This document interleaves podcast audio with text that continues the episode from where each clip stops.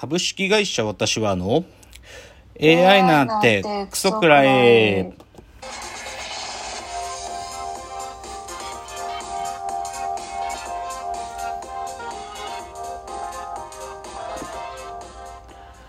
群馬が生んだ怪談時株式会社私は社長の竹之内です。サブカル研修生4代目アシスタントの深谷です。えーこの番組は大喜利 AI を開発する株式会社私は社長の竹之内が AI のことなんかお構いなしに大好きなサブカルチャーについてサブカルリテラシーの低い社員に丁寧にレクチャー。言い換えれば無理やり話し相手になってもらう番組です。ということで173回。はーい。いやなんか雨降ってますね。ずっとなんかここのところ。うん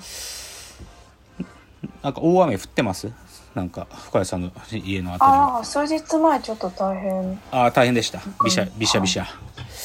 いやーあれもね何なんだろうねなんか。うんあれ逆にさ煽られるよね。なんか今日めっちゃ降りますみたいなさ1時間にな100ミリ降りますとかなんかさ事前に言われたりするとさなんかこう、めっちゃ身構えるけどさ降らなかった時のさふざけんな感ってすごいよね。なんか すごいなんか。まあでもまあさしょうがない。なんか備えるに越したことはないんだと思うんでっていう感じですかね。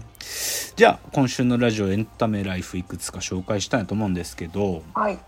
あのーまあ、今年はね、サッカーのワールドカップイヤーなんで、で、今ね、ちょうどなんかそういうタイミング、まあ、あと3ヶ月ですか ?3 ヶ月後に、4ヶ月後か、11月開幕だったかな？あの、カタールワールドカップ始まるんだけど、はい。あのー多分ね、それに合わせていろんなメディアでね、そのワールドカップに向けての本が、まあ出て、本とか記事が出てるんですよ。で、今僕がその中で一押しなのは、あの、ナンバーという雑誌がありまして、スポーツ雑誌ですね。ナンバー1000 1054号、直近出てるやつ。はい。えー日韓ワールドカップ20年後の告白っていうね、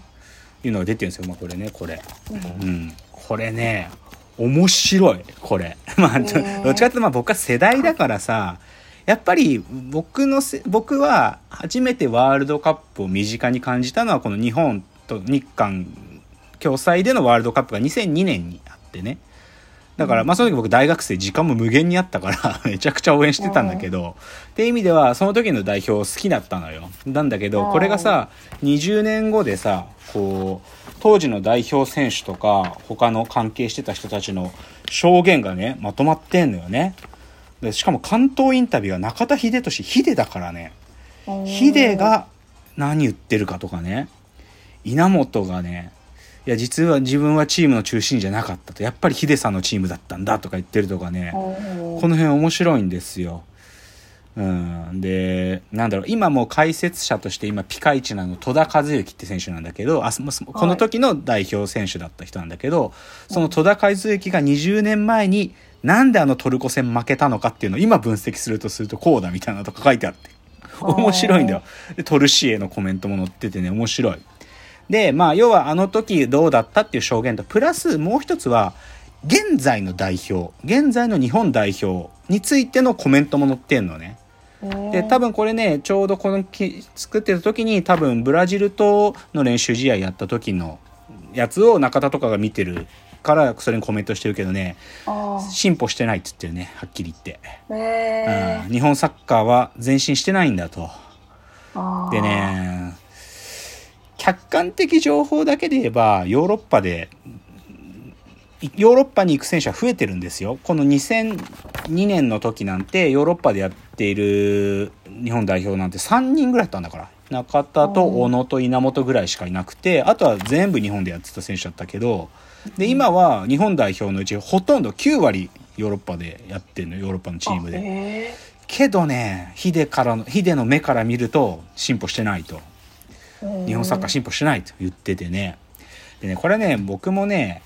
そう思います。はっきり言って。今ねはっきり言って今度の11月のカタールワールドカップ日本代表いわゆる森保ジャパンですけどね。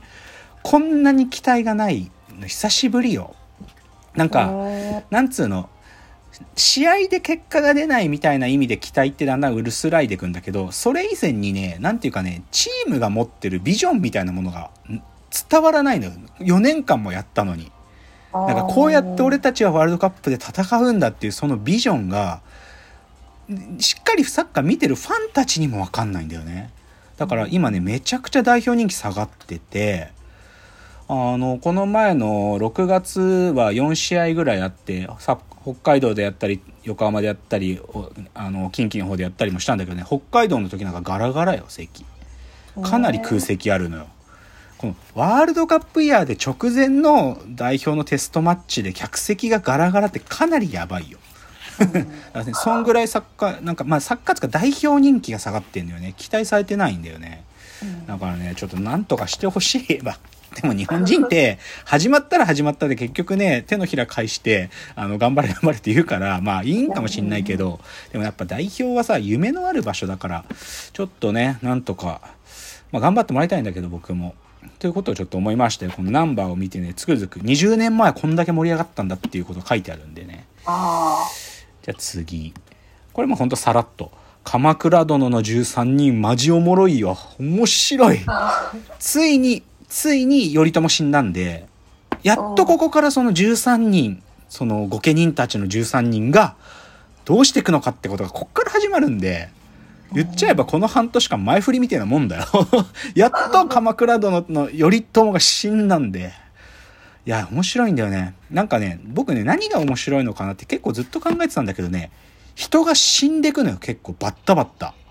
なんか、前の話で出てきて、あ、こいつ次の中心人物なのかなって思ってるやつが翌週すぐ死んだりするのよ。でもそれって多分ね鎌倉時代ってそういう時代だったんだと思う。すぐバタバタ死ぬ。で、そのね、し人がバンバカ死んでくのが、でも、違和感なく、でも、前回出てきたのにちゃんと思い入れがあるキャラクターが死んでくから、毎回こう興奮するのよね。だからね、多分こっからより深まるよ。だって13人がいよいよやり出す、やり出して、どうやって鎌倉ってものを立て直すかってことが始まるから、まあ粛清もあるだろうしね、こっからね、うんより死んでくんだよ。まあ死んでくのが楽しいっていうか、スリリングなんだよね、展開が。うん。うんだから鎌倉殿の13人面白いですよっていうのはちょっと言っておきたい。次です。ちょっとね、ちょっとアダルトな話します。あのね、はい僕 YouTube で、まあ、ずっと見てるわけじゃないんだけど、さっチャンネルっていうのがあってね、はい。さ、さっていうのが、さにちっちゃいひらがな、さ、ちっちゃいつで、で、チャンネルがアルファベットで、さっチャンネルっていうのがあって、さちさんっていう女性の方、綺麗な女性の方よ。多分僕より5つぐらいしかない、まあ、30代のまあ、女性の方が、何を喋ってるチャンネルかっていうとね、うん女性がセックスに何を求めてるかってことを喋ってくれてるチャンネルなうのん。で、これすごい人気でね、登録者数多分50万ぐらいいるんだと思うよ、多分。で、このチャンネルでね、いや僕はだから、ああ、そっかと、なんか独りよがりな男が考えるね、独りよがりなことばっかなんだなと思って、女性側の意見がこんなにちゃんと聞けて、すごくこう、有、有益なチャンネルって思ってんで、多分皆さんもそう思ってんの。だから、で、女性たちも見ていて、そうそう、男性にそういうことやってほしくないねとか、男性にはこういう風にしてほしいねとかいうことも、その、さっチャンネルのアンケートとかで紹介されたりして、すげえよくわかんないよ。の中で直近がね、あのね、さ、その、サチさんが紹介してる、この AV がすごいんだっていうのを紹介してて、で、それね、でも AV がすごいっていうよりか、その AV 男優さんが、セックスっていうのはこうやるんだってことをレクチャーしてる AV なんだっていうので、おすすめしてるのがあるの。それが、ちょっとね、タイトル全部読んじゃうと、あの、まずい言葉も含んでるタイトルだったりするんで、一部読むんだけど、シリーズ、セックスを学べる AV、セックスのプロが実践交えて完全講義、本当に気持ちのいいセックス、かっこ教科書にできる AV っていうものなのね。うん、で、これを説明、解説してくれてるのがトップ AV 男優のお一人である森林源人さんって人なのね。で、この人ははっきり言って、シミケンさんと双璧をなすくらい日本のトップ中のトップ男優さん。けど、シミケンさんと同じように超インテリなの、彼は。めちゃくちゃインテリなの。もう、なんていうかな。まあ、本当に AV 男優でトップのある人なんて頭いい人しかなれないんだけど、めちゃくちゃインテリで、その人が、なんかね、何を解説してるかっていうと、男はね、なんかね、この、この教材 AV じゃなくて、いわゆる AV を見て、それの真似をしているから女性たちに不評を買うんだと。そうじゃないんだと。AV の前、AV っつうのは見せるためのものなんだから、それは、ある意味、だ男性と女性の行為の時には誰に見せるわけでもないでしょ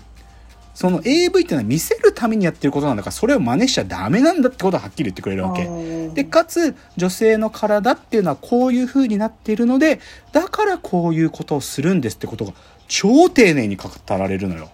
で、僕結構衝撃受けてね、これね、僕ね、男の人、男の子だけじゃなくて、女子にとっても、もう学校教材になると思った、これ。本本当に、なんか、ふざけてなくて、大マジで、なんか、性教育ってなんか言うのとちょっとなんかこう踏み込みすぎてるけど、でもこれポップに男子だけじゃなくて女子も一緒に見たら、なんか間違った理解しないで済む。なんか、あ、こういう行為なんだ。そして女性にはこんなことはしちゃいけない。なんかそれがね、超理解できるっていうので、これ超推ししてるんです、僕先週から。だけど、説なんかでもしょ、なんかさ、AV、でも結局売ってる場所は AV なんだよ。AV メーカーから売ってられるんで、なかなか見てねとも言いづらいんだけど、でもね、これさ、まずさっチャンネルで紹介してて、そのさちさんの解説聞くと、まあまあ入り口はわかるんで、だからね、ちょっとこれおすすめですよ。うんっていうのちょっとアダルト話題出たんでもう一つねこれしたまたま知ったトリビアね。なんかね、韓国で最も知名度の高い日本人ってねシミケンさんなんだって。AV 男優の、これね地下クイズ王決定戦で言ってたんだけどなんかねなんかねたまシミケンさんが出てる AV がバズって韓国であの麻生副総理よりも知名度高いらしいよ。そう。で、なんかね、そのもう CM とかもそれで出てるっていう話をしてました。じゃあ次のチャプターです。